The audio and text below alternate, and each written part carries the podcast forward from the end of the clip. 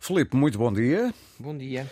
Ora bem, hoje temos aqui dois temas uh, sumarentos, eu diria. Uh, este encontro já não se viu há quatro anos entre Putin e Kim Jong-un, da Coreia do Norte.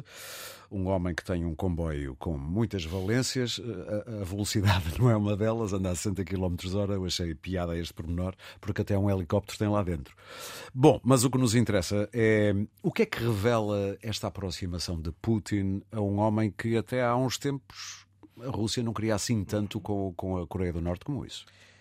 É, é, o, o, o, comboio, a deslocação em comboio, a lentidão, até talvez sejam uma, uma boa representação daquilo que é Kim Jong-un e daquilo para o qual Putin precisa da Coreia do Norte. Ou seja, a economia da Coreia do Norte parou, como todos sabemos, no tempo. É uma economia de guerra, é uma economia típica da Guerra Fria, de indústria pesada, com uma grande especialização vale, em armamento. Vale a pena lembrar que nunca foi assinado um tratado de paz com a Coreia do Sul. Nunca foi, foi assinado, assinado só um cessar-fogo. Né? Portanto, permanece, a economia é de guerra. Não sim, é? permanece em guerra técnica com a Coreia do Sul uh, e, nesse sentido, é uma economia que provavelmente ainda produz aquilo que os ocidentais e os próprios russos neste momento andam à procura e daquilo que em parte se queixam de já não produzir. Uh, recordemos que há também problemas de abastecimento de munições na Ucrânia, recordemos que a União Europeia várias vezes mencionou a necessidade de reindustrializar uh, também do ponto de vista militar uh, a União, os países da União, a mesma coisa com os Estados Unidos, que é a grande potência militar do, do, do mundo.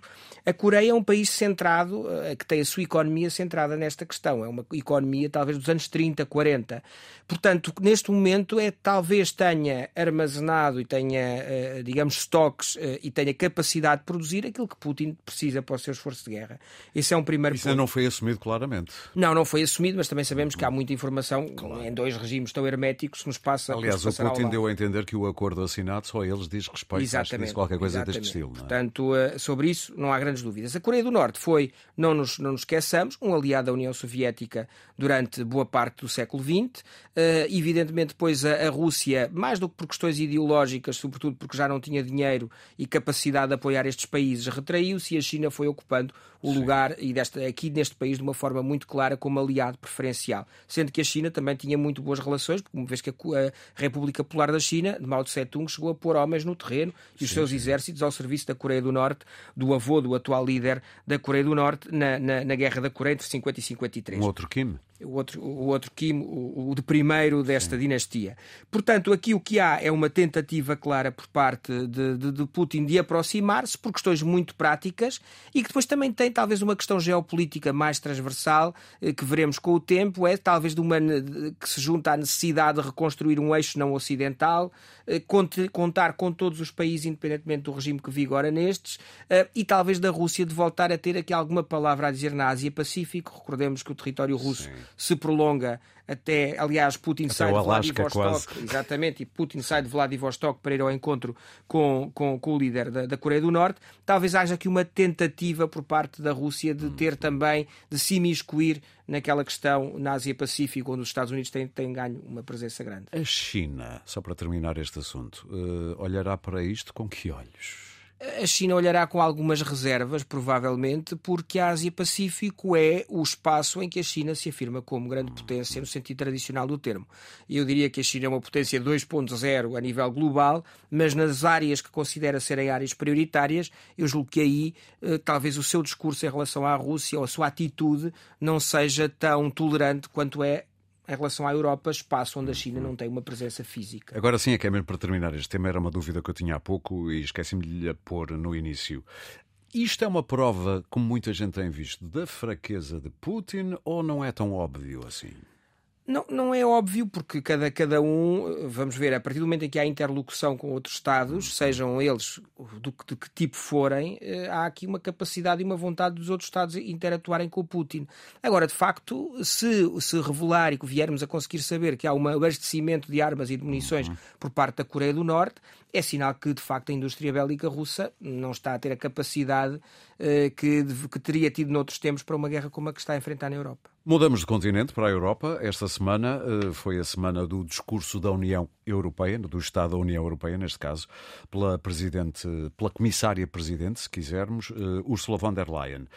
Dá para perceber que ela está a lançar a campanha para a próxima presidência? Sim, sim. Há, um, há, uns, há algumas legislaturas a esta parte. Uh, há uma, uma correlação entre o resultado das eleições europeias uh, e a Presidente da Comissão. Houve aqui uma tentativa não escrita por parte dos diferentes Estados e dos partidos europeus de conseguir que haja uma repercussão dos resultados eleitorais na Comissão, para uma espécie de Primeiro-Ministro da União.